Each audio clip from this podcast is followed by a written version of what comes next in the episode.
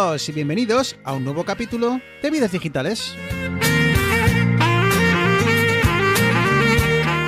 Un podcast donde tres amigos hablamos de tecnología, de gadgets, de gaming, de Apple, de Android, de Windows, de Mac. Somos geeks y hablamos de lo que nos gusta.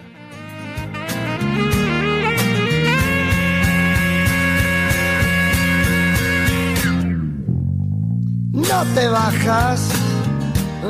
Muy buenas, eh, programa número 42. eh, ya estamos aquí otra semanita más y con nosotros, como siempre, Eneas y Arturo. Muy buenas, Eneas. Muy buenas, Bruno. Arturo, muy buenas. Bueno chicos, vaya semanita que hemos tenido y vaya semanita que tendremos.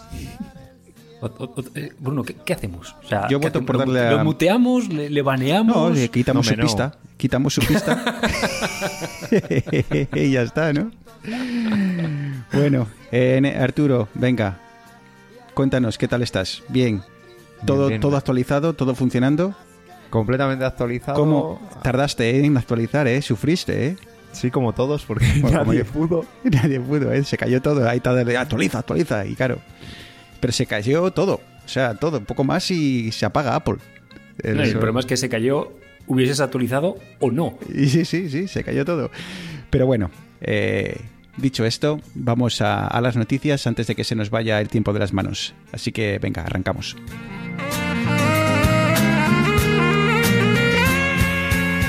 Y arrancamos Eneas pues con eh, novedades sobre Google. Y es que parece que lo que antes era limitado, o al menos eso parecía en el mundo de Google, eh, deja de serlo.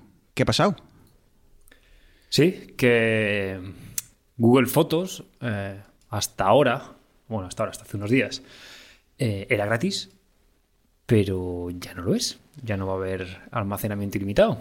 Y es que hasta ahora había como eh, dos modalidades, como quien dice, ¿no? Había una opción de mm, almacenamiento de fotos ilimitado para aquellos usuarios que no quisieran eh, la calidad original de la imagen y se conformaran con una calidad bastante decente, bueno, pues eh, Google comprimía la foto a una calidad que ellos consideraban lo suficientemente buena y hasta y hasta y por ello, bueno, pues te, te permitían eh, almacenar todas las fotos que quisieras. Pero Arturo, ¿qué pasa ahora? Que si quieres almacenar, has de Pagar, efectivamente. Pasar, pasar con, clink. caja. pasar por caja. De hecho, a No ver, cómo- yo creo que es un movimiento normal porque al final son muchos datos y aunque Google tiene una infraestructura enorme y está preparada para eso, y como dicen al final, que el, que el producto eres tú, porque Google tú le das esas fotos, él las analiza, él hace un montón de cosas y, y obtiene un beneficio, digamos, de ello. Pero claro, llega un punto que eso ya es insostenible y llega un punto que yo creo que Google ya sabe tanto sobre nosotros y tiene tanta información que no es capaz ni de aprovecharla toda. Entonces, pues hay que empezar a, cobrar a la gente por, por el almacenamiento. Sí, yo creo que ya el Skynet de Google, ya como dices tú, ha alcanzado eh, conciencia de sí mismo y ha dicho estoy hasta la hasta la mm, de ver fotos de gatitos, de, de ensaladas de aguacate y, y postureo y ya se acabó, se acabó de fotos. Es, es un buen es- punto. es- Es, un buen punto. No sé hasta, qué, programa a- a- para- a- a- a- hasta qué punto llegará Google el día que dirá, "Joder, si es que ya he visto todo lo que tengo que ver. Que es que ya no necesito Sí. más fotos, ya mi algoritmo está, ya, ya, ¿qué más? ¿Qué más? De voy? hecho, ¿Cuánto? hace tiempo dijeron que ya no leían los emails, por ejemplo. Porque es que ya no los necesitaban. O sea, ya sabemos tanto que nos la pela. sí, sí, sí. Ya, la- ya lo han dicho. A ver, Esto- es, es normal. Es un problema, o sea, nosotros conocemos eh, gente que, que su subsistencia a nivel de almacenamiento de fotos era, era Google Fotos. Que, o sea, yo tengo un compañero, ex compañero de trabajo, que, que te podía sacar una foto de 2003. Ujú. Claro, ahora toda esta gente, ¿qué le va a decir Google? Mira, tus fotos, que por cierto no están en la calidad original, tienes que descargártelas, No. a ver dónde sacas 14 teras para meter tus fotos. Ahí eh, Google va a ser más simpático y, y entonces eh, esto no entra en vigor hasta el 1 de junio de 2021 y Ah, bueno. todo lo que hayas cargado hasta la fecha no va a contabilizar en esos 15 gigas. ¿Vale? Entonces, hasta, hasta junio de 2021, tú puedes seguir metiendo a punta pala todo lo que quieras dentro de esa categoría de, bueno, pues de almacenamiento ilimitado. Pero, eh, posteriormente, ya habrá que pasar por caja. Y si quieres hablamos de precios, ¿os parece? A ver Sí. qué, qué os parece el tema de precios. Pues mira, estoy mirando eh, aquí en la web y 100 gigas eh, serían, vamos a redondear, 2 euros al mes o 20 euros al año. 200 gigas de almacenamiento serían 3 euros al mes y 2 terabytes serían 10 euros al mes. No sé qué, qué os parece esto en, en tema de, de precios. Con 100 gigas, a ver, a menos que seas un maldito diógenes de las fotos, 100 gigas yo creo que vas ya sobrado. ¿no? Sí, bueno, lo que pasa es que también me imagino que se ha compartido, porque hay mucha gente que aparte de las fotos tiene más en Google. Esto es en tu almacenamiento de tu cuenta de Google, con lo cual puedes tener eh, archivos, puedes tener todo lo Ah, que esto quieras. es- no es es- solo esto es del Drive. Sí, no solo para las fotos. Ah, amigo. Es- Y yo mira que no suelo guardar mucho, pero yo tengo 200 gigas de, en iCloud y bueno, estoy en 180 ya, ¿sabes? Que poco a poco, entre, entre mi pareja y yo, pero bueno, oye, que me voy acercando ya a los 200 gigas. Mira, Esto, esto creo que con unas, ¿no? ¿Cómo se llaman estas cosas de almacenamiento local, Bruno? Creo, que- creo que tú sabes, ¿no? Esto Sí, cómo, cómo va. Pero aquí, aquí Arturo, eh, Eneas, tengo que estar un poco con, con Arturo. Y es que, si bien el almacenamiento en, eh, en tu propio servidor o en tus propios eh, discos duros es, eh, bueno, pues es, quizás es la, la opción más barata, también tengo que decir que es hiper cómodo el, el tema de hacer no, fotos y no tener que olvidarte y tener que olvidarte y tal. Y además, otra cosa muy interesante, Eneas, es todas esas funcionalidades extra que te da Google Fotos. Hmm. Eh, Apple también está viniendo y tal, poco a poco, pero ah, sobre todo Google Porque- en el tema para encontrar fotos del futuro, eh, que te haga recordatorios de tal día como hoy y demás. Así que esos son extras que, que merecen la pena. ¿La fototeca de, de Apple en iCloud también comprime las fotos o guarda tamaño original? No, no, tamaño original. Donde puedes elegir si se guardan una copia comprimida es en tus dispositivos. Pero en Exacto. lo que sube a la nube sube, sube tal cual. Sí, y esto es un, un buen comentario, Arturo. Eh, para aquellos que veáis que vais cortos de espacio en, en vuestros eh, dispositivos de Apple, eh, hay una opción que se encuentra. uh, igual Arturo lo puede mirar en mi- mientras tanto, pero hay una opción que te permite comprimir esas fotos.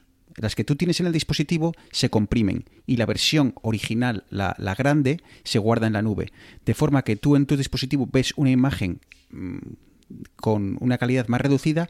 Cuando haces clic en ella, se descarga la versión original, pero bueno, pues eh, te permite bueno, ahorrar, ahorrar espacio. Arturo, ¿has encontrado dónde, cómo se eh, activa? Sí, sí, hay que, nada, entras en la aplicación de, en, vamos, en los ajustes del sistema de iOS y en foto, en la sección de fotos, tienes dos opciones, optimizar almacenamiento, que es eso, que se guarde como una copia pequeña y de las últimas fotos en tu dispositivo y las demás se suban a la nube, o descargar y conservar originales que te dejará las fotos en su tamaño completo, pero claro, también eh, te ocupará memoria. Y otra cosa muy importante de que no sé si está en Google, pero por lo menos en, iCloud sí se hace, es que si has editado la foto, te guarda tanto la original como la edición. Que eso, bueno, también puede estar chulo.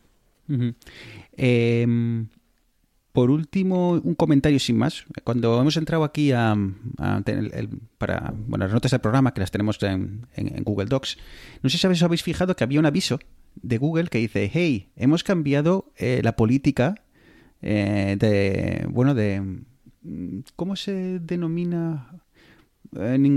Bueno, ¿qué más da? Vamos a- al lío. El caso es que hasta ahora, cuando tú mandabas algo a la papelera dentro de Google Drive, se quedaba en la papelera hasta que tú fueras y vaciases la papelera. A partir del octubre de 2020, o sea, ya O sea, hace un mes. hace un mes, pero no sé por qué el aviso nos lo ha puesto ahora. eh, todo lo que haya en la papelera a los 30 días se elimina de, mm, para siempre. ¿Vale? Entonces veo que Google está ya tirando un poco a como que el espacio ya no es tan ilimitado como lo que había antes. Así que bueno, pues ya la papelera de reciclaje te la vaciamos, eh, las fotos te empezamos a cobrar por ellas, así que parece que igual el almacenamiento ya no es eh, algo que, bueno, que se pueda regalar así por así. Bueno, es también una, una estrategia también para monetizar. O sea, al final la gente, como hablamos antes, depende ya tanto de los servicios de Google que dices, hostia, es que ya no, me- no no me voy a cambiar. ¿Qué vas a hacer? ¿Te vas a ir a Dropbox o vas a hacer una mezcla de servicios o me voy a Apple si da la casualidad de que tengo un iPhone? Mira, ya que estoy aquí, pago y, y tira para adelante. Has mencionado tema de servicios de Google, Eneas. Eh, no sé si usáis Hangouts para algo, pero... Eh, eh, sí, Google es bastante famoso por hacer esto, que es eh, darte un servicio, lo ¿Cómo se, llama- anunciamos... cómo se llama la, la red social esta que sacaron? ¿Era Em, Google Plus? Google Plus. Google Plus, ¿no? Google Plus, Sí. sí. ja. Eh, pues eso, son famosos por sacar un servicio, anunciarlo a bombo y platillo en su presentación anual y demás, ahí anunciar todas sus bondades y al año, dos años, ¡pum! eh, cerrado. Y, y, pues eh, Hangouts, eso que ya no sabes ni lo que es, que era el, el servicio de, de chat de, de Google, pues que se lo cargan también. Y ahora pasará a llamarse chat. Muy, muy bien. O sea, así será, será más reconocible. Y es que aparte, claro, es que nos falta alguien que tenga un teléfono de Android. Porque se supone que Hangout, si no me equivoco, era como el e-message que tiene Apple, que te, hacía que, que los SMS se fusionaran con una aplicación de mensajería y si el otro... El otro usuario tenía también un Android o un navegador y se metía, o la aplicación de Hangouts, te permitía hablar con él como si se tratase de la aplicación de SMS por defecto que trae el móvil, que, que a mí me parece un avance. Gmail también tenía integrado Hangouts. Sí. Ahora, ahora, ¿os acordáis que hablamos eh, hace tiempo de que Google estaba integrando servicios bajo la misma, vamos, la misma aplicación? Pues ahora eh, va a ser básicamente en, la, hist- en, la- en Gmail, en la aplicación de Gmail, eh, pues vas a tener una pestañita que va a ser chat. Esto ya lo, habían puesto en sus, eh, en la, en la G Suite, en la, en la versión para ámbitos profesionales de, Google y ahora ya va a ser, a- bueno, pues se va a extender a todo el mundo. Y, y, oye, que, que no me parece mal, pero yo siempre tengo en mente, que ya os lo he comentado varias veces, el ámbito profesional. Y, y claro, para muchas veces en, en- en- en una empresa hay gente a la que un cambio, aunque sea mínimo, eh, del mundo del IT que llaman aquí, le supone un esfuerzo muy grande. ¿Vale? Y a mí esto es lo que no me gusta de, Google, que aunque para nosotros es una chorrada decir, ah, bueno, pues mira, a partir de ahora la aplicación de Hangouts ya no funciona, vamos a la aplicación de Gmail y ahí tenemos una aplicación que se llama, una subsección que se llama chat. Vale, pues lo hacemos. Eh, si estás controlando una empresa con miles de dispositivos y ahora tienes que desinstalar en todos eh, Hangouts, tienes que contarle a todos los usuarios que ya no tienen que ir a Hangouts, que tienen que ir a... A mí me parece una lata y eso creo que muchas veces me echa para atrás a, a la hora de plantearme implementar dispositivos, eh, bueno, perdón, servicios de, de Google. Una lata y, y, un problema también para el usuario. En, en, mi empresa, por ejemplo, estamos haciendo la transición desde eh, Jabber, que es de Cisco, y Slack, a Microsoft Teams. Y, bienvenido, a ver, bienvenido a Teams. La verdad es que el concepto de Teams me gusta un montón, pero también reconozco que yo soy un perfil bastante IT, entre comillas, que me es bastante fácil entrar a, entornos nuevos, pero está siendo un parto, porque es que hay gente que sinceramente no tiene ni idea de estas cosas y es lo de siempre. Tu padre tu madre aprende a utilizar la aplicación para el SMS y tal, le cambian y es como, hostia, ¿y esto cómo va? Entonces, no, es, es, es, una lata. Es, una lata es, es un problema a nivel de, de, usuario no avanzado, por decirlo de alguna manera. Es un, es un problema todos estos vaivenes de, de servicios. Porque al final, al final no, si, si, estás, si estás en un, en un sistema, eh, por ejemplo, iOS, la ventaja que tiene, o que, que en este aspecto tiene, es que eh, tienes mensajes y WhatsApp, por ejemplo. Punto. No ha habido más cambio. Con, con, Android, pues que, o sea, tenías Hangouts, antes de Hangouts creo que había otra diferente, ahora entonces vas a tener chats, luego es, bueno, es complicado. Lo que, lo que, hablamos siempre de, este, de este, los problemas de, de unidad que tiene, que todo se ha dicho, las plataformas cada vez están yendo más a integrar ah. servicios un poquitín más de forma un poquitín más coherente. Véase Microsoft, véase Apple, véase ahora Google con, con estos movimientos.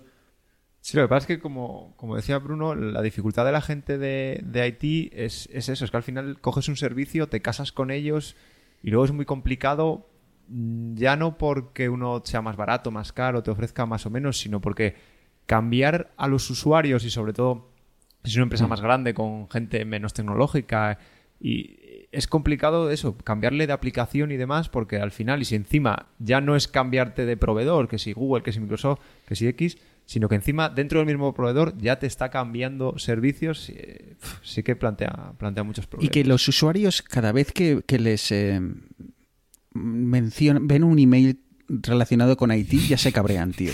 O sea, es que eh, hay una empatía cero al mundo, o sea, y yo no trabajo en el mundo del IT, o sea que muchos me entenderán, pero yo tengo esta sensación de que, eh, de que, joder, la gente solo contacta a IT cuando hay problemas, cuando todo funciona bien, cuando han conseguido eh, eh, pasar de un día a otro a trabajar todo el mundo desde casa sin ningún problema, ni nadie va a decir, darle las gracias.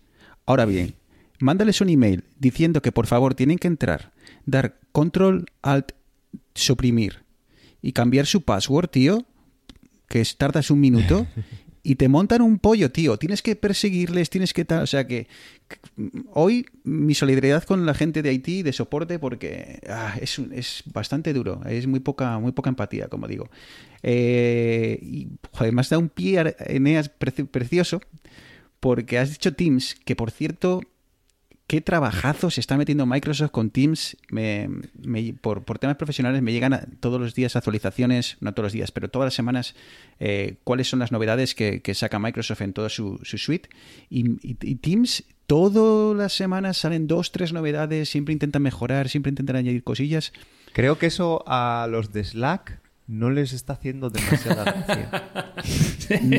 sí, es que es, un poco... Ahora, al final ha sido, y, perdona por, interrumpir, ha, ah, sido con Microsoft Teams, todo el mundo está encantado. Yo, no, yo no lo utilizo, pero todo el mundo con el que hablo cada día va más. De hecho, cuando yo creo que ha sido a raíz de la pandemia que, se han puesto al día y que han empezado a meter mejoras.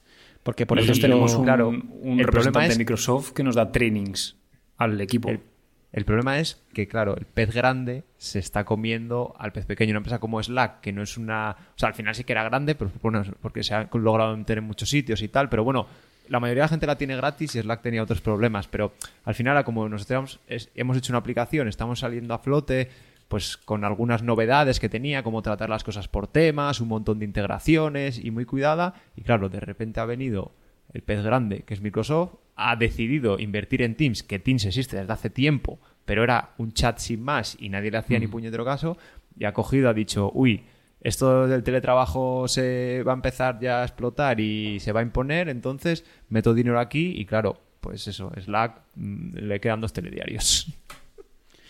Y precisamente, pues eso, como decía que Eneas nos había dado pie a hablar de ello, eh, Microsoft eh, ha hecho algunas eh, declaraciones sobre la autenticación en, varios eh, pasos y como ellos eh, no recomiendan tanto los SMS y las llamadas de voz porque creen, Eneas, que no son todo lo seguras que, deberían.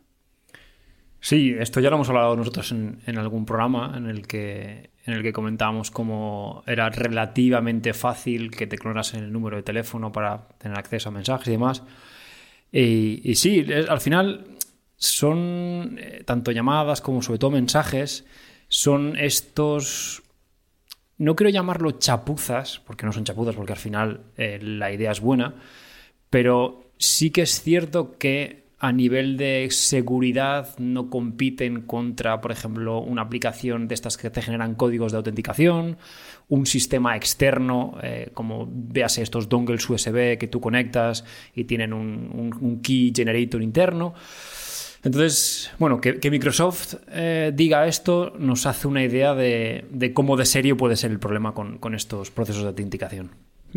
Y seguro que muchos de nuestros oyentes utilizan autenticación en dos pasos o en varios pasos eh, en, muchos servicios. Seguro que muchas veces cuando entran e intentan entrar a, una, a la web de su banco o algunos otros servicios, pues reciben, como, como os comenta ahora, vía SMS un, numerito, el cual tienen que meter en, la pantalla para, completar el, logueo, ¿no? Y en esto me, me apetece mucho charlar de ello porque...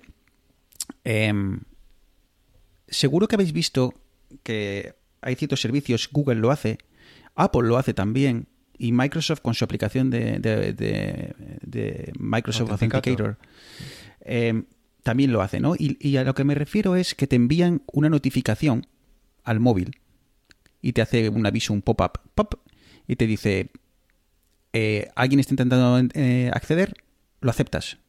Le das que sí o que no. En el caso de Apple al menos te dice más o menos la localización. Te dice, alguien está entrando, estás en Madrid, más o menos te dice Madrid, eh, estás en más o menos acierta. A veces que se confunde un poco por el tema de... A mí siempre me dice Madrid, aunque esté en Barcelona, siempre me pone Vale. Madrid. Pero bueno, Claro, tienes- pero al final va por IP. Seguro, si tú estás saliendo con una IP por una VPN en esa ciudad, te va a decir esa ciudad. O sea, ahí no hay magia. Exacto. Pero bueno, tienes una idea. Eh, con Google no lo recuerdo, pero sí sé que a veces que he habido medio entrar a, Gmail que me ha mandado un aviso y con la propia, aplicación de Gmail en el, en el móvil lo he aprobado. ¿Qué pasa con Microsoft? Eh, Microsoft eh, empuja a los usuarios, a cuando tú implementas esto, a meter este pop-up. En el pop-up, en la notificación, simplemente te dice, ¿aceptas el acceso a tu cuenta bruno arroba eh? Y tú dices sí o no. ¿Y cuál es el problema que veo con esto? Y lo he estado discutiendo bastante y quiero saber vuestra opinión. Es que si bien desde el punto de vista tecnológico esta es la opción más segura, este pop-up que te llega, porque es más difícil de interceptar y demás, la sensación que tengo yo es que es como dejar las llaves de tu empresa o las llaves de tu casa en la puerta, confiando en que todo el mundo que pasa por delante va a saber lo que hace y no va a entrar, no va a usar esas llaves para entrar a tu casa salvo que sea necesario. ¿Por qué digo esto? Si tú recibes un pop-up y por desconocimiento, por prisa, por error, por lo que sea, le das a aceptar, acabas de abrir la puerta a de tu empresa, de tu email, de tu, llámalo X, a aquella persona que esté intentando acceder. Si hay un hacker que intenta acceder y tú le das que sí, ¡pum! ¿Por qué me gusta la opción del código? Porque si yo recibo un código, soy un usuario que no tengo ni idea de lo que estoy haciendo, recibo un código, un aviso de que tengo un código, con ese código sin más yo no puedo hacer nada. No puedo ir a una web random y meter, no puedo hacer nada. No hay ningún problema por llevar ese código. Es más, si me avisa de que el código se ha generado, puedo incluso decirle a IT, oye, he recibido esto y no sé muy bien de qué va. Pero incluso si no lo hago, incluso si no tengo ni idea de lo que estoy haciendo, no hay ningún mal que pueda hacer a la empresa. Ahora bien, si le doy a aceptar, estoy dentro. Entonces, creo que hay que tener cuidado con eso y por eso no estoy del todo de acuerdo con Microsoft y este mm, eh, approach, esta forma de hacer las cosas eh, en este tema de confiar en que el- la persona que va a dar a aceptar o no a ese pop-up sabe lo que está haciendo. A ver, yo con eso tuve el otro día, eh, y yo creo que viene, viene a, a cuento del ejemplo que pones. eh, tengo dos cuentas de iCloud, ¿vale? Pues la mía personal y, la de mi trabajo. Entonces, en la de mi trabajo, la autenticación de dos pasos la tengo por SMS y la otra la tengo por el sistema de Apple. Como tienes una cuenta de iCloud, lo que hace es te manda a tus dispositivos de confianza el código, ¿vale? En ambos casos es un código. En uno me lo manda a mis dispositivos de confianza y otro me lo manda al- con un SMS. Pues lo bueno que tiene el SMS es que en aplicaciones y en la web, eh, en iOS y bueno, también pasa en Android, ese código lo lee el teléfono, interpreta que es un código de, estos para meter, para, para la autenticación de dos pasos y te lo autorrellena. Con lo cual, si esto lo haces una vez al día, bueno, que me lo autorrellene bien, pero tampoco es tanto. Pero es que si lo tienes que hacer 10, 12, 14 veces al día, si solo dándole una vez ya te lo autorrellena, te simplifica mucho. Yo creo que Microsoft lo que ha intentado es que mandando el código a la aplica que mandando el código por notificación no te haga entrar en la notificación, leer un código y tener que meterlo. Yo creo que el paso lógico y que está en las manos de Google y de Apple, que son los que proveen los sistemas, es hacer un desarrollo para que las aplicaciones puedan exponer estos códigos a las sugerencias del sistema, con lo cual no tenga el usuario que meterlo a mano o ir a la aplicación, abrirla, porque al final pues es un coñazo. Entonces, aquí estamos poniendo en plan un poco seguridad y comodidad. Eh, el SMS es menos seguro pero más cómodo en este caso.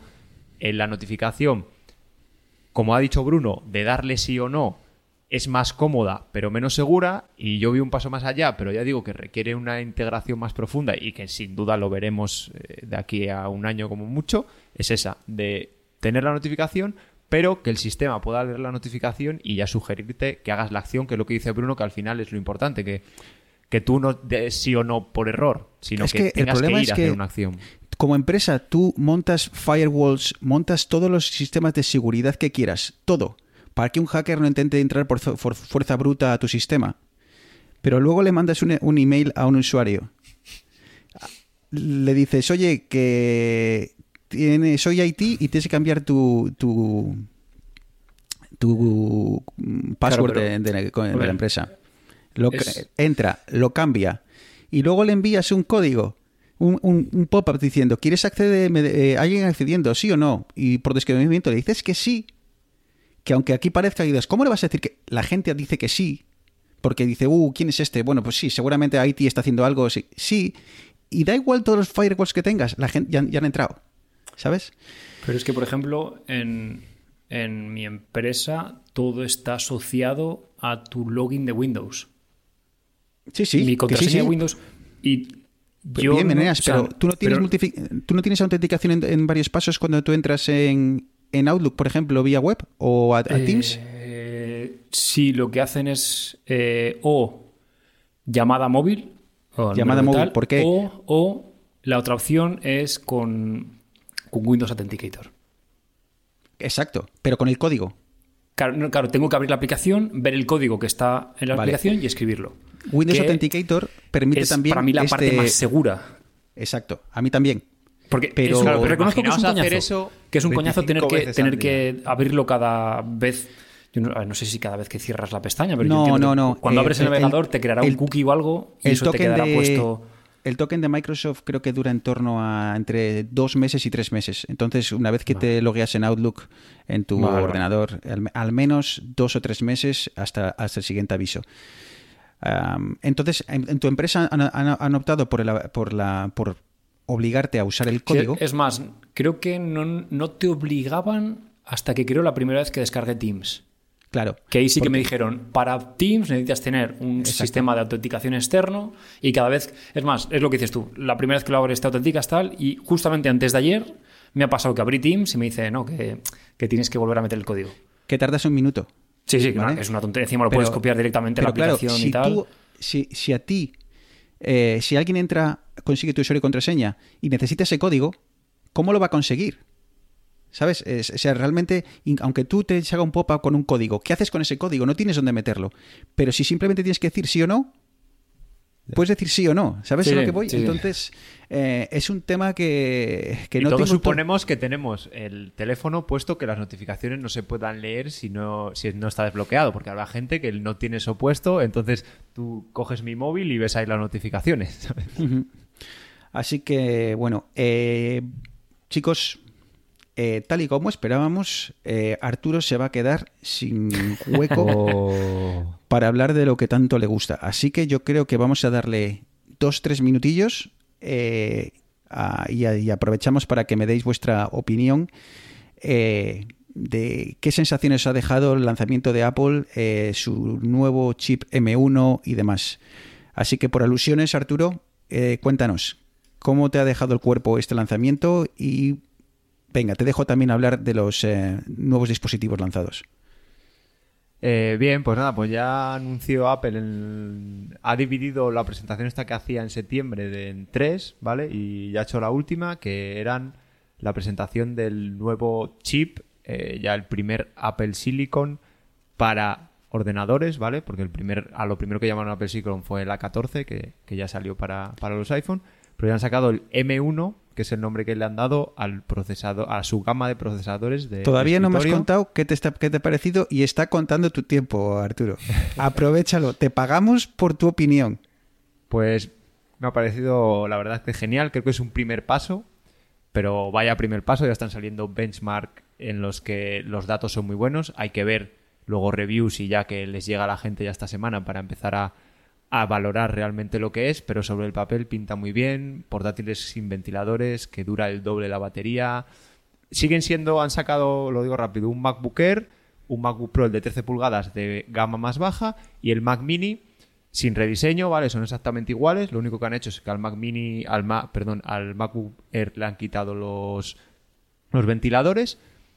Y como os digo, el doble de. vas a tener el mismo equipo, el doble de batería, y sobre el papel parece que incluso más rendimiento que los modelos eh, anteriores de esos mismos portátiles. Así que yo estoy encantado. No sé vosotros, pero yo estoy encantado. Eh, Eneas, ¿te ha llamado la atención que saquen una versión Pro, una versión para usuarios de andar por casa y un, digamos así, sobremesa donde las especificaciones son todas las mismas? Creo que el, Donde el procesador- el, el Air, el Air tiene un core menos. de Eh, solo un- uno de ellos. Pero el, el procesador es igual. no, Es pero si- leer lo puedes también pedir igual. Con un No, y el tema será el- lo que llamaban el, el Therman Envelope, que seguramente el, el, el Air consumirá 15 vatios y el Pro le tendrán a 25, como tiene ventilador y más. Eh, eh, long story short, eh, eh, me ha gustado eh, lo que se está viendo hasta ahora. Evidentemente, y esto lo he dicho desde creo que es desde que salió el primer iPhone, aguantad vuestras billeteras, aguantad las visas, esperar a la segunda, tercera generación, que eh, ya no habrá problemas como que no tiene soporte para GPU, eh, yo qué sé. Al final esto es un proceso iterativo en el que lo hace muy bien de primeras, pero si podemos esperar, yo recomiendo como siempre esperar una o dos generaciones. Pero lo que no se le puede negar a Apple es que eh, la opinión generalizada es ha dejado a todos con la boca abierta. Sí, no, Eh, en, en rendimiento está, está dando con todo el mundo encima de la mesa. o sea, De hecho, yo, eh, el único, lo único que hateaba a la gente al principio era que no estaban rediseñados. Lo que pasa es que yo, por ejemplo, como leo un montón de filtraciones y demás, ya sabía que no iba a haber un rediseño, que iban a ser los mismos equipos. Pero, eh, salvo eso, yo es que no he oído a nadie decir algo malo de lo, de lo que han presentado. habrá que ver, ¿no, eh, Arturo? Habrá que ver cómo cuando esto llegue al, al- al público en general y empecéis a, toqui- a toquetearlo. ah, bueno, he dicho empecéis, te he incluido a ti, pero igual en esta no te podemos incluir, ¿no? Que va, que va. Vale.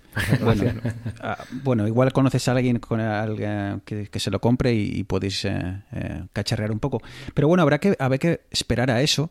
Y sobre todo, chicos, no sé cómo lo veis, también a, la- a las grandes marcas de software para que saquen sus versiones 100% optimizadas. Eh, no sé si Adobe ha anunciado algo, por ejemplo, si todas sus suites sé que van a estarlo, pero no sé cuándo van a estarlo. 2021 había dicho, ¿no? Photoshop, Claro, Illustrator. eh, A Entonces- principios de 2021 habían dicho, sí.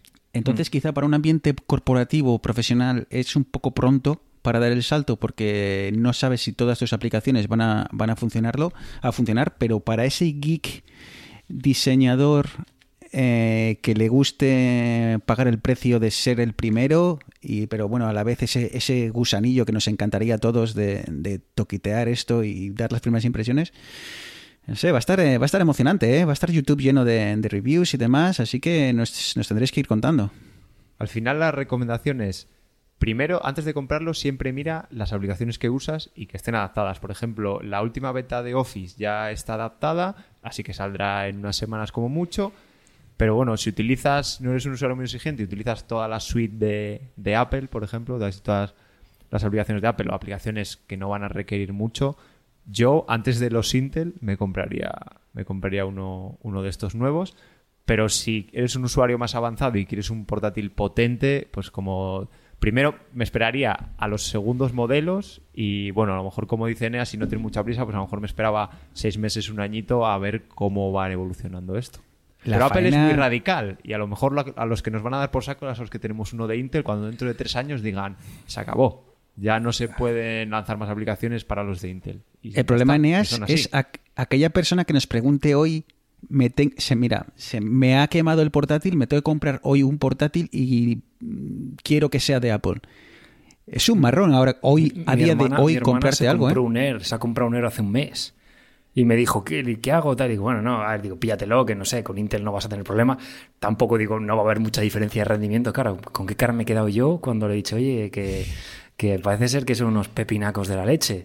Me he dicho, pues nada, Es que, hay, pues- es que hay mucho, eh, sobre todo en el Air, tiene que haber una Y oyes diferencia de el, ven- rendimiento oyes el brutal, ¿eh? ventilador, pues si tú comprases el nuevo, no lo tendrías.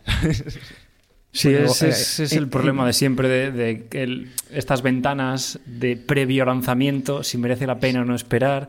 Eh, En el caso de mi hermana no, no, no podía esperar, necesitaba un portátil ya. Que Claro, es que y habrá mucha gente, como en el caso de tu hermana, ¿no? Que tenga que hoy comprarse un portátil. Es muy difícil la decisión. Sí, sí. ¿Sabéis lo bueno? Que, y antes a lo que le pasaba a Apple, es que antes estaban los portátiles año y medio, dos años sin renovar ni siquiera el procesador. Ahora Apple sacará cada año, cada medio año, modelos nuevos y con nuevos procesadores y eso para mí ya es una, es una gran ventaja. bueno, esto ya, bueno, ya hablaremos de esto. Ya hablaremos de esto porque yo no sé si, si, van a seguir, porque no es lo mismo a tamaño, a nivel de tamaño y de, complejidad, diseñar una 14, una 15, una 16 que en comparación es la mitad casi de tamaño que, que, el, que el M1 a todos los años rediseñar eh, o, añadir cosas a un procesador más enfocado. Bueno, en fin, que esto, yo creo que esto da para, para cuando Apple diga cómo funcionan por dentro, cuando saque sus documentos privados de arquitectura y demás, eh, si es que eso algún día pasa, pues ya igual podemos discutir un poco de, de cómo, los gurús. Más interesado, más interesado. Era bastante escéptico con los Apple Silicon, que no sé qué, y ahora lo veo sí, sí, sí. a ver si sacan un, documentillo. A ver Estoy, no, porque, está con el picorcito, ¿eh? Esto, lo hemos hablado, esto, lo hemos hablado, el otro día en el grupo que tenemos de, de amigos, que yo tengo muchísima curiosidad por ver un poco el, el, instruction set que tiene, porque es que, o sea, me parece brutal los números que se están viendo, o sea, es que es pero también hay que esperar, ¿eh, Eneas? Porque lo, en, la, presentación lo comparan con el mejor portátil de la. no, el, más vendido, el más vendido. ¿Cuál, es el más vendido? ¿Cuál es el más un, vendido? Un HP chustero que tiene un i3. ¿Sabes? Entonces, hay que, han jugado mucho con los gráficos y demás. correcto, veamos, veamos a ver. Lo que está claro, en, Eneas decías si no sabemos cuánto cuándo o con qué frecuencia sacarán nuevos dispositivos. Lo que está claro es que la nadie les va a marcar la agenda a, no, día no, de hoy. No, es, hoy en día, eh, y, lo, y lo bueno de todo esto es que el único competidor que tiene ahora mismo Apple es ella misma. Es ella misma. Es que nadie, nadie ofrece ya no te digo rendimiento, que bueno, al final, si te compras un portátil con un i9, pues vas a tener una bestia parda. Pero batería, es que casi, casi un día entero de batería, que es que es... Es que llevan años sin tener competencia en el mundo del iPad. Correcto no ha habido un procesador que le haya hecho sombra. Es que si ahora, si mañana nosotros tres montamos una empresa o compramos una empresa de, que hace procesadores y queremos dar el salto a ARM, o sea, necesitamos años. ¿Cuántos años llevará años eh, Apple detrás de esto? Pues ¿Sabes? Para, que ¿Cuál fue mira, el, Microsoft los problemas, mira Microsoft los problemas que tiene porque no es capaz de hacer funcionar bien Windows. En, primero, que no tiene procesadores tan potentes como el que está logrando Apple, pero aparte el sistema le está costando un montón adaptarlo. Pero es que la competencia de Apple en el mundo de, los teléfonos, incluso saca, sale el último Samsung, llámalo X, con todos los 6 GB, 18 GB, 29 GB de RAM y, es y, da peores resultados que un, que, un teléfono del año pasado de, Apple. Entonces. Pero esto, es lo, esto, es lo, que hemos dicho siempre. O sea, cuando tú controlas desde el, el silicio que hace los transistores hasta el interfaz gráfico que te pinta el botón. ¿qué es No, o sea, ¿Qué es el problema de Windows? Que lo que comentaba Arturo, que es que Windows tiene que, tiene que funcionar con cualquier procesador x86 desde el año, creo que es los i7 de, tercera generación es los que ya empiezan a tener cosas que son necesarias para Windows 10. Claro, o sea, es que es, en fin, otro, otra charla, otra charla para muy cafeteros.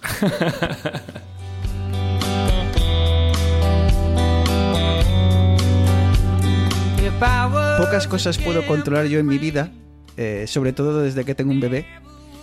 Pero lo que sí puedo controlar es el tiempo de este capítulo, así que chicos, eh, creo que llega el momento de bajar la persiana. Así que, lo dicho, muchísimas gracias por vuestra opinión, por eh, pasaros por aquí. Nos vemos dentro de una semanita, que creo que, que vamos a poder cuadrar todo. Y a los oyentes, como siempre, muchísimas gracias por llegar hasta aquí. Ahora no tiene tanto mérito porque los programas son más cortos, pero aún así os lo agradecemos. Eh, cualquier cosilla, arroba vidas digitales en Twitter, eh, ya sabéis, cualquier comentario siempre es de agradecer. Un abrazo, poneros esas mascarillas y cuidaros mucho. Un abrazo, chao.